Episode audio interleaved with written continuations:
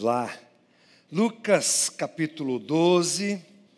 Damos continuidade aos nossos papos aqui sobre o Evangelho de Lucas, na perspectiva de Teófilo, aliás, de Lucas escrevendo para Teófilo, estamos tentando entender o que Lucas quis dizer quando escreveu o que escreveu para Teófilo. Eu sempre dou essa introdução muito rápida para que o pessoal que está chegando entenda sobre o que é que a gente está falando. Bem, você tem acompanhado os nossos papos aqui aos domingos e você, espero que tenha percebido, que a narrativa de Lucas mostra que Jesus está sedimentando no coração dos seus discípulos os valores do reino de Deus.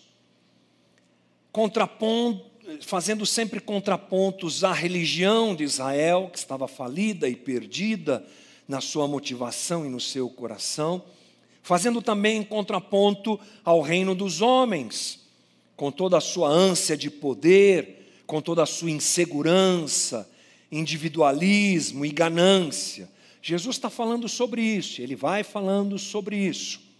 Por exemplo, Jesus diz aos seus discípulos: sejam autênticos e não tenham medo. Essa autenticidade de vocês pode trazer, em certo momento, perseguição, como foi o caso real dos discípulos e apóstolos de Jesus, mas não tenham medo, porque o Pai é com vocês. Jesus também disse, nós vimos isso nos últimos domingos, não tenham o coração de vocês firmado na ganância, nesse desejo insaciável que o coração do homem tem. Sejam pessoas voluntariosas, generosas e lembrem-se também: o Pai cuida de vocês se Ele cuida das plantas, dos lírios, se Ele cuida dos pássaros, Ele vai cuidar de vocês. Essa é a tônica de Jesus nas suas conversas, é assim que a gente tem caminhado nos últimos domingos. E aqui nós vemos Jesus, a partir do versículo 35 de Lucas 12, apresentar uma conversa ou continuar conversando com os discípulos e falando algumas coisas muito interessantes. Nós vamos do 35 ao 53, mas como sempre faço, vou picotar aqui os textos, o texto para que a gente entenda melhor. Então vamos lá, Lucas 12, 35, mais uma parte dessa conversa de Jesus com os discípulos. Ele diz assim: Estejam prontos para servir e conservem acesas as suas candeias, como aqueles que esperam seu Senhor voltar de um banquete de casamento para que quando ele chegar e bater, possam abrir-lhe a porta imediatamente. Felizes os servos cujo Senhor os encontrar vigiando quando voltar. Eu afirmo que ele se vestirá para servir, fará que se reclinem à mesa e virá servi-los. Mesmo que ele chegue de noite ou de madrugada, felizes os servos que o Senhor encontrar preparados. Entendam, porém, isto se o dono da casa soubesse a que hora viria o ladrão, não permitiria que a sua casa fosse arrombada. Estejam também vocês preparados, porque, perdão, o filho do homem virá numa hora em que não esperam, em que não o esperam. Inevitavelmente, ou inegavelmente, melhor dizendo, esse texto ele tem um tom apocalíptico a volta do Senhor. É um tema apocalíptico, sim, sem dúvida nenhuma. Inclusive, é um dos momentos em que Jesus fala alguma coisa desse tipo.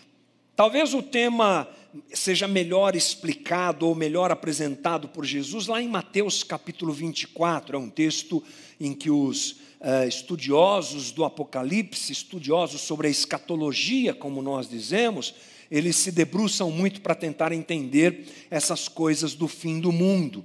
E essa é uma realidade inegável. Aquilo que nós chamamos no grego de parúzia, que é a palavra grega que quer dizer volta, chegada, advento. Ela é uma realidade bíblica, sem dúvida nenhuma. E o que acontece com a gente é que, diante de momentos difíceis, como esse que nós vivemos estamos agora vivendo, a guerra que nós vemos lá na Europa, a pandemia que vai e volta, acabamos de sair, ou estamos saindo de dois anos de pandemia. Agora entramos em uma guerra. Quando essas coisas muito amplas, grandes, quando tsunamis tocam, tomam o mundo, quando coisas assim acontecem, a gente se sente preocupado, a gente é tomado por uma certa preocupação. E a curiosidade sobre o assunto escatologia aparece de uma forma muito forte. Será que Jesus está voltando? Será que ele está batendo na porta? Olha os sinais, ele disse: cuidado, como é que você está? Jesus está às portas, ou a porta batendo, ele está chegando. E é claro que uma curiosidade. Opa, quase, ai, Jesus está voltando. Jesus amado aqui. Ai, ai.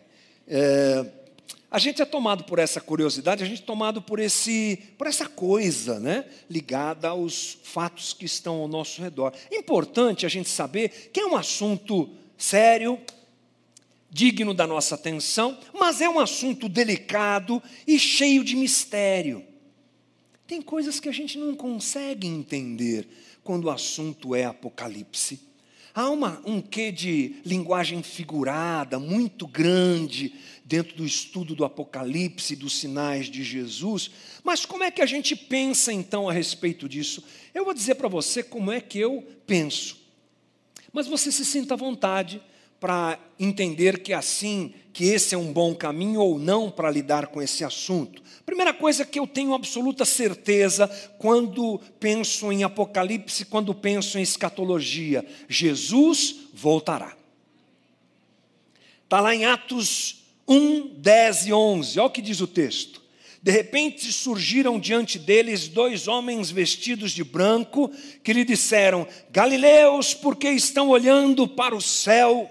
Este mesmo Jesus que dentre vocês foi elevado aos céus, voltará da mesma forma como o viram subir. Então, irmão, primeira coisa importante, acho, que faz parte da fé cristã, que faz parte do nosso credo cristão. Não é cruz credo, irmão. Credo é a declaração da nossa fé. Não é? Ah, o credo é o que nós cremos. Nós cremos que Jesus voltará. Ponto. A segunda coisa que eu creio piamente é que ninguém sabe o dia e nem a hora. Lá em Mateus 24, Jesus disse isso. Quanto ao dia e a hora, ninguém sabe, nem os anjos do céu, nem o filho do homem, senão somente o Pai. Portanto, diante dessas duas realidades, eu acho que nós devemos olhar para a escatologia e o apocalipse com zelo, com cuidado, às vezes até com interesse, se for o teu caso, mas eu acho que nós podemos nos preocupar muito mais com a primeira vinda de Jesus do que com a segunda. Já que ela acontecerá, mas ninguém sabe o dia e nem a hora, sejamos nós aqueles que se preocupam com a primeira vinda de Jesus, com os ensinamentos de Jesus. Eu fui abordado por uma pessoa essa semana que me perguntou sobre esses assuntos. E aí, o que é que você crê? Você é pré-tribulacionista, pós-tribulacionista? Você é, é, da torcida de tal lado? De, de, aquelas perguntas esquisitas, né?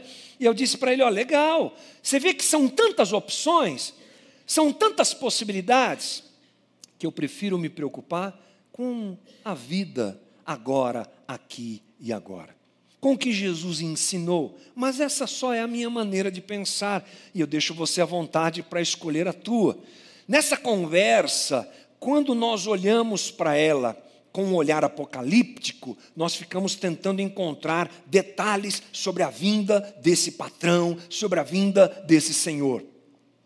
Mas quando nós olhamos para essa conversa com o viés de o que Jesus está ensinando os discípulos. Espera aí, ele estava falando para eles não serem avarentos, ele estava falando para eles serem autênticos, ele estava falando para eles não serem hipócritas como os fariseus, e agora ele está falando o quê? Que ele vai voltar? Não há uma sequência de pensamentos se nós formos para esse caminho, ok? Os detalhes sobre o pensamento apocalíptico podem ser tirados do texto, mas não é, segundo o que Lucas escreve, a tônica maior. A tônica maior aqui é como se vive a vida de um discípulo enquanto o Senhor está longe. Como um discípulo vive enquanto o seu Senhor não está junto dele. E eu vou te dizer que isso é uma grande realidade, porque Lucas usa, por exemplo, dois verbos que eu quero destacar aqui para você. Você sabe que eu dou sempre uma pinceladinha no grego para a gente tentar entender melhor o texto, é o que eu vou fazer agora. Lá no versículo 35, na versão que nós lemos, está escrito o seguinte: Estejam prontos para servir e conservem acesas as suas candeias. Guarde esse termo, estejam prontos. Numas traduções mais antigas, por exemplo, a é, Ara, a revista e atualizada, ele diz assim: cingido esteja o vosso corpo e acesas as vossas candeias. Parece muito diferente, mas não é. O cingir é prender a roupa com um cinto que um homem fazia para se, se mobilizar, para estar sempre pronto.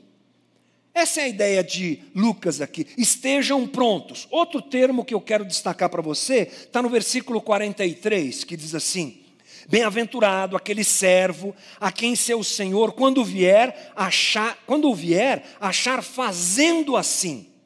Estar pronto e fazendo, gente. No original grego, são palavras que estão no particípio. O que, que tem a ver isso, gente? Muito a ver. Porque o particípio é o estado atual, essa é a ideia da palavra usada por Lucas, é o estado atual é, decorrente de alguma coisa que foi feita no passado, que aconteceu no passado, que vem e que continua num movimento linear. Não é alguma coisa que é feita de qualquer jeito, vem por um propósito, por uma motivação, toma conta da vida do sujeito, acontece na vida do sujeito e ele produz aquilo continuamente. E mais, o particípio é também um adjetivo verbal. Calma lá. Você lembra o que é um adjetivo? Ele qualifica o sujeito. E o particípio, ele não qualifica de qualquer jeito ele qualifica o sujeito como algo que faz parte dele. Você está entendendo onde eu quero chegar? Não, né? Vou te explicar. Por ser um particípio, a gente entende então que Lucas está falando de algo que é constante, que acontece sempre, que é fruto de algo que aconteceu no passado, que toma conta da vida do discípulo ou do servo, vamos usar esse termo aqui, porque é esse termo que a parábola usa. Mas o interessante é que não é alguma coisa fora da sua realidade de ser. O servo, ele está vigilante ou ele está atento porque ele é assim. Isso é bem esclarecedor.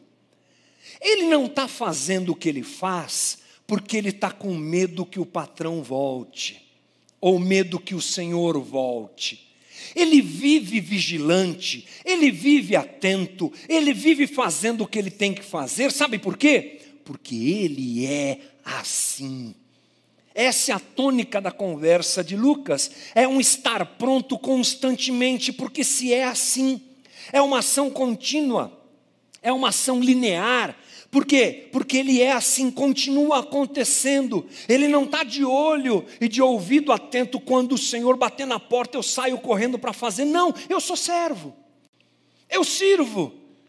Bem-aventurado aquele que continua servindo, que vive servindo, que a vida dele é servir, que ele tem em si o valor de servir faz parte da sua constituição como gente, faz parte da vida do servo da parábola, aquele que é exaltado, servir. Eles estão continuamente servindo, não saem correndo para servir.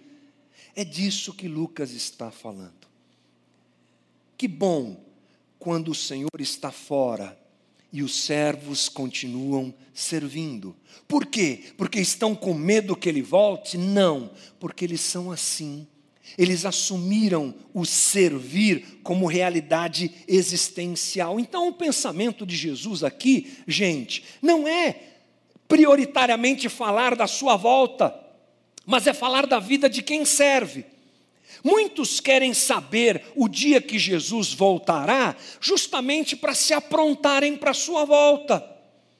É aqueles que ficam tentando adivinhar que ano que é mesmo. Qual é o dia que ele voltará? Quais os sinais que estão aí? Porque a hora que estiver batendo na porta, a gente sai correndo, se consagra, aleluia, e está tudo certo. É aquele que não entendeu o que é viver servindo. É aquele que não absorveu o servir como parte da sua vida. Outros querem saber quando é que será a tribulação. É antes, já é uma tribulação. Essa vida já é uma tribulação, irmão. E o pessoal fica preocupado com tribulação. Já não basta essa. Fala sério. Mas quando é que vai ser a tribulação? Vai ser antes, vai ser depois? Eu tenho um professor no seminário, doutor Stephen Kirchner. Em 1998, gente, ele estava lá em Londres sendo é, doutorado, não sei como é que fala, fechando seu doutorado. 1998, gente. O homem sabe, sabe aquela, aquela pessoa que sabe tudo, assim, que você vai conversar com ele sobre Bíblia, e você fala, puxa vida, esse cara sabe tudo. Aí ele contando uma experiência dele sobre essa coisa do Apocalipse, que chegou um irmão e falou: o senhor é pré-tribulacionista, pós-tribulacionista, o senhor é, é, adventista, o senhor é o quê? Ele olhou para o cara e falou assim: hã? O que está falando? Que conversa é essa? Não é? Justamente por nós nos preocuparmos com essas coisas, é, frequentemente de forma exagerada, e isso denuncia esse tipo de postura, esse tipo de situação. Assim caminham aqueles que querem desvendar esses mistérios apocalípticos, e cada guerra que surge é uma pressão, é uma coisa. O servo espera servindo. Se eu fosse um pastor pentecostal, eu ia falar para você: vira para o teu irmão que está do seu lado, diga para ele: o servo espera servindo. Irmão, quem gosta já está fazendo. É. Eita, Jesus é bom. Quem gosta já está virando. Você não aguentou, né? Você está com saudade, olha. Está com saudade dessas coisas, ó. Ó, Jesus está falando com a gente aqui, ó. Ai, Jesus. O servo espera servindo, gente. Na hermenêutica, que é uma área de interpretação, uma área da teologia, mas na verdade uma área que todos nós de alguma forma fazemos, fazemos hermenêutica, que é a interpretação de um texto. Se você lê um texto, você interpreta o texto, você está fazendo hermenêutica, essa é a palavra quer dizer. Mas quando a gente vai estudar um pouquinho hermenêutica, a gente aprende que existem perguntas que devem ser feitas para o texto. O que, que esse texto está querendo dizer aqui? O que, que isso aqui está querendo dizer? E nesse caso, a pergunta que não é uma pergunta errada de se fazer é: quando ele virá? E eu vou além. Nesse texto também não cabe a pergunta como o servo deve viver enquanto ele não vem. Não é essa conversa. Como assim não é? A pergunta certa é: que tipo de servo eu sou? Que tipo de servo eu sou? Lembre-se, Jesus já vem alertando os seus discípulos: onde está o teu coração, ali está o que, irmão? Teu tesouro. Cuidado com a hipocrisia dos fariseus. E aí ele está construindo uma realidade que eles viverão daqui a pouco, porque ele morrerá. Ele está se encaminhando para Jerusalém, gente. Daqui a pouco esses caras vão ficar sozinhos. E eles é que levarão o evangelho adiante. Então Jesus está dizendo: e quando eu morrer, e quando eu for embora, que tipo de servo você será, meu discípulo? O texto fala sobre a vinda de Jesus, sim, é óbvio que está dentro dessa história, mas a pergunta e a conversa maior aqui é: que tipo de gente somos? Opa, que tipo de servos nós somos? Flávio, desliga para a gente aqui, por favor. Que tipo de servos nós somos? Como nós encaramos essa nossa relação com Jesus? Mas aí o texto segue, e vem uma pergunta de Pedro, versículo 41, que diz: Pedro perguntou, Senhor, estás contando esta parábola, parábola para nós ou para todos? A questão é que Pedro, ele se preocupa com a sua própria condição de discípulo. Será que essa conversa é só para gente que é aqui mais próximo de Jesus? Essa conversa é só para gente que é, é discípulo e futuros apóstolos de Jesus na cabeça dele? Ele não sabia isso, mas era o que estava para acontecer. Essa cobrança talvez então seja para a liderança da igreja. Eu acho que, acho não, eu entendo que é assim que Pedro está é, trazendo essa pergunta para Jesus. E aí Jesus responde. Vamos ver a parábola que Jesus usa para responder a, a pergunta de Pedro. Capítulo 12, versículo 42. O Senhor respondeu: Quem é, pois, o administrador fiel e sensato, a quem seu Senhor encarrega dos seus servos, para lhes dar sua porção de alimento no tempo devido? Feliz o servo a quem o seu senhor encontrar fazendo assim quando voltar. Garanto que ele o encarregará de, encarregará de todos os seus bens. Mas suponham que esse servo diga a si mesmo: Meu senhor se demora a voltar. E então comece a bater nos servos e nas servas, e comer, beber, se embriagar. O senhor daquele servo virá um dia em que ele não o espera e numa hora que não sabe o, e o punirá severamente e lhe dará um lugar com os infiéis. Aquele servo que conhece a vontade de seu Senhor e não prepara o que ele deseja, nem o realiza, receberá muitos açoites. Mas aquele que não a conhece e pratica muitas coisas merecedoras de castigo, receberá poucos açoites. A quem muito foi dado, muito será exigido, e a quem muito foi confiado, muito mais será pedido.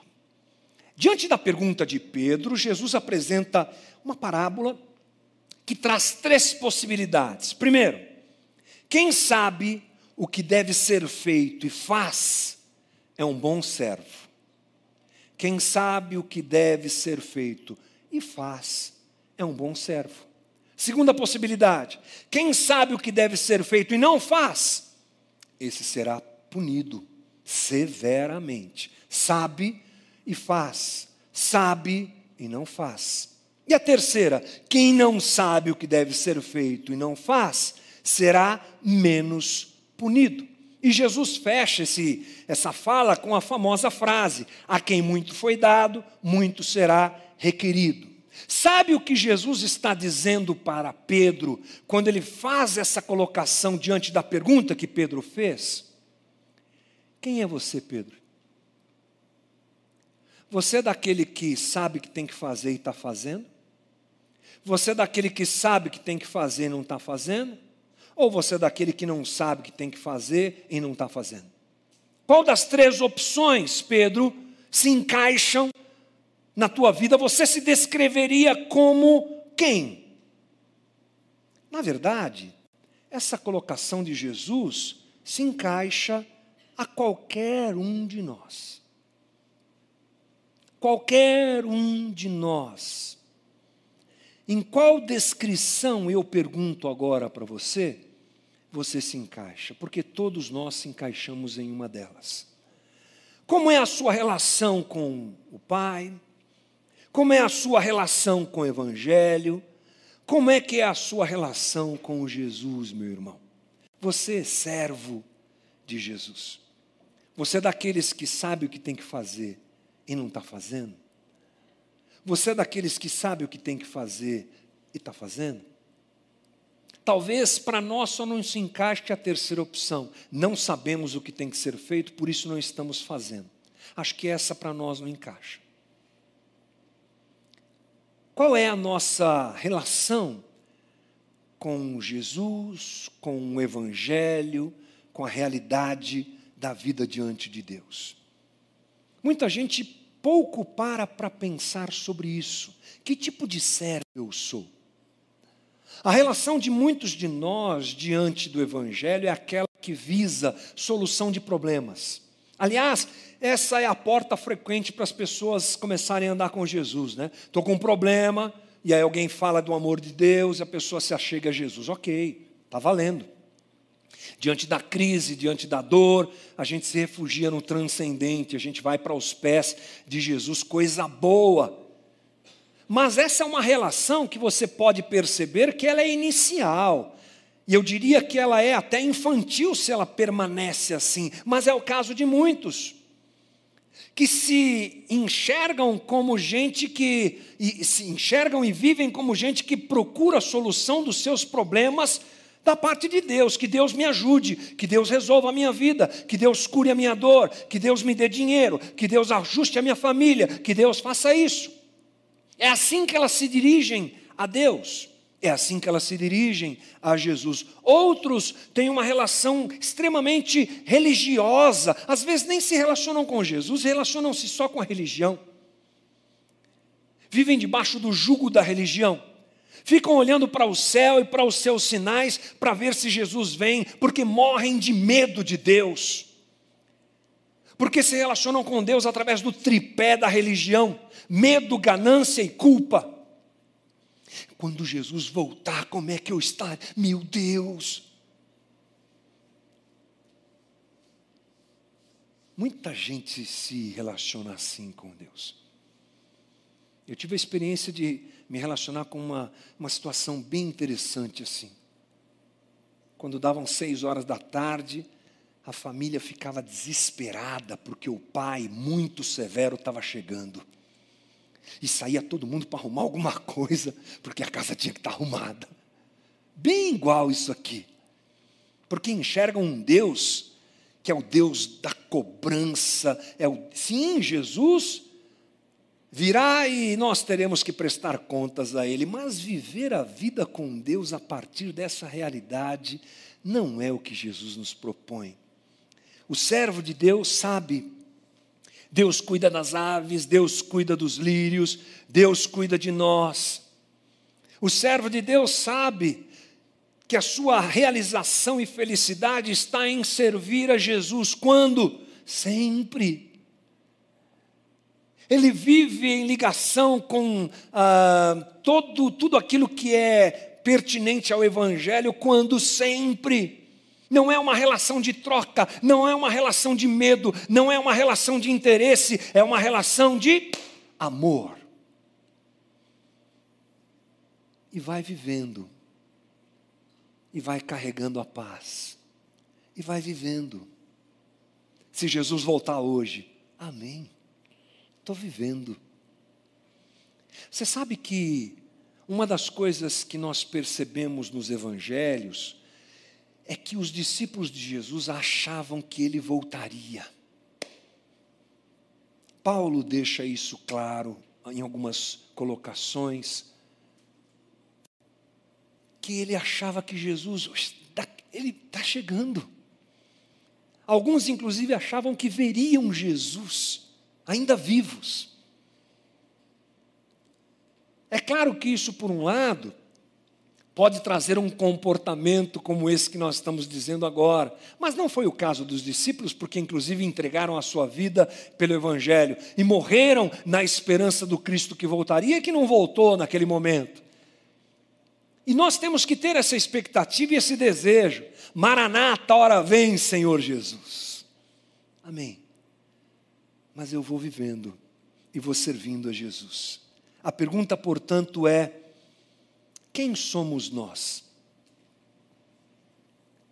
Porque essa relação equivocada entre servo e senhor tira de nós a possibilidade de pensarmos no que é mais importante na nossa transformação em boas, em, em bons servos.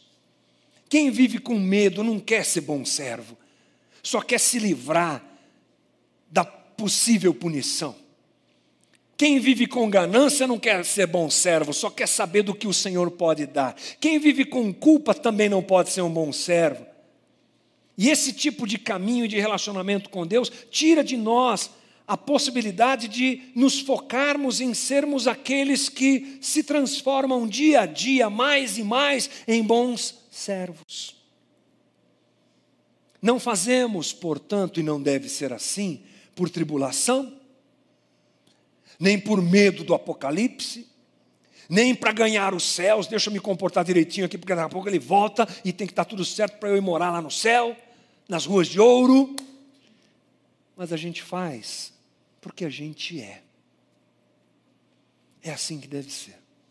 E aí Jesus finaliza com um discurso bem interessante, dando a nós um aviso, aos seus discípulos um aviso, que é no versículo 49, que diz assim: Vim trazer fogo à terra, e como gostaria que já estivesse aceso, mas tenho que passar por um batismo, e como estou angustiado até que ele se realize. Vocês pensam que vim trazer paz à terra? Não, eu digo a vocês ao contrário, vim trazer divisão. De agora em diante haverá cinco numa família, divididos uns contra os outros, três contra dois e dois contra três. Estarão divididos pai contra filho, filho contra pai, mãe contra filha e filha contra mãe, sogra contra nora e nora contra sogra. Vocês pensam que eu vim trazer paz, paz à terra? Não, eu digo a vocês, eu vim trazer divisão. Primeira coisa boa para a gente se lembrar é que os discípulos achavam que Jesus seria um rei de Israel para substituir Davi, para resgatar a glória de Israel, a nação, não é? O povo, a nação de Israel mesmo, aqueles lá de Israel e que ele lideraria um exército gigante e que ele colocaria os romanos para fora e a paz reinaria de novo. Jesus não vem com esse propósito. Jesus deixa isso muito claro, que ele não veio trazer a paz de um reino terreno. O interessante é que apesar de Jesus se contrapor a esse modelo esperado pelos discípulos, e ele não ter exército, e ele não ter força não querer força, não querer poder, ele diz que traz divisão. É bem interessante isso. Ele não vai sair para a guerra, não. Não vai mandar os romanos embora? Não. Não vai pegar na espada? Não. Aliás, quando Pedro pega na espada lá no dia que ele foi traído por Judas, ele, não, o que você está fazendo? A postura de Jesus é uma postura de paz, ele é chamado de príncipe da paz, mas ele avisa: eu vim trazer visão. Por quê? Porque aquele que se entrega ao movimento de transformação do ser, aquele que quer ser servo de Jesus, aquele que abraça o ser discípulo de Jesus, ele se coloca contra um sistema, gente. Porque o sistema onde nós estamos, desse mundo caído, é contrário aos valores do reino. Então Jesus está dizendo aos seus discípulos: eu não vim provocar essa guerra que vocês imaginam. Essa guerra não é comigo, mas uma guerra acontece, uma divisão acontece com quem abraça os valores do reino. Por quê? Porque os servos se contrapõem a uma estrutura estabelecida nesse mundo. Os servos, às vezes, por servirem a Jesus continuamente, terão conflitos dentro da sua casa terão dificuldades de relacionamento porque querem servir Jesus. É isso que ele está avisando. Então ele também deixa claro: a minha guerra não é aquela que vocês imaginam, a minha guerra é outra. A minha guerra é contra, a minha guerra é por vocês serem transformados em meus discípulos, e essa também então é a nossa guerra. Dentro de uma casa pode haver divisão entre aqueles que creem e aqueles que não creem no reino. E aqueles que creem no reino têm, mesmo diante da divisão, mesmo diante de toda a oposição, uma guerra interior de se transformar dia a dia em um discípulo de Jesus. Jesus veio, portanto, para apresentar os valores do reino a nós e para dizer: seja servo, abrace o Evangelho e siga a vida. Se contraponha aos valores desse sistema religioso, desse sistema corrompido, do mundo em que vocês estão inseridos. Seja servo não por interesse. Isso é um desafio para vocês, é o que Jesus está dizendo. Vocês vão enfrentar uma guerra contra o sistema e uma guerra interior. Isso, essa é a guerra que eu quero que vocês enfrentem. E abracem o ser servo.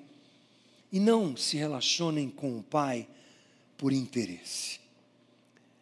Portanto, diante dessa história, a gente imagina Lucas dizendo o seguinte para Teófilo: Teófilo, preste atenção. Lembre-se, a gente está olhando o texto a partir desse viés. Teófilo, Jesus já disse que os seus discípulos não devem amar o sistema. Jesus já disse que o dinheiro e o poder, nada disso devem esperar, que os seus discípulos devem esperar é, e ligarem o seu coração a nada disso. Agora, ele está dizendo: sejam servos. É uma continuidade dessa conversa. Sejam servos, continuamente, constantemente, permanentemente servos Esperem o Senhor de vocês, servindo.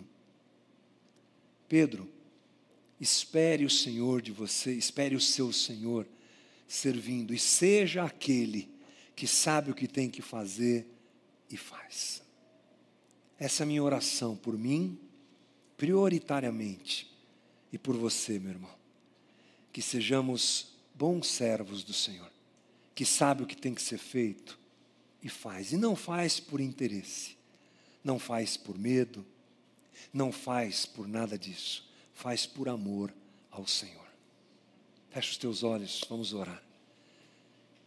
Senhor, Jesus Cristo, Senhor da nossa vida, nos colocamos diante do Senhor nesta manhã, com o nosso coração desejoso de que o Senhor faça a tua obra em nós, para que cada dia nos tornemos servos bons e fiéis.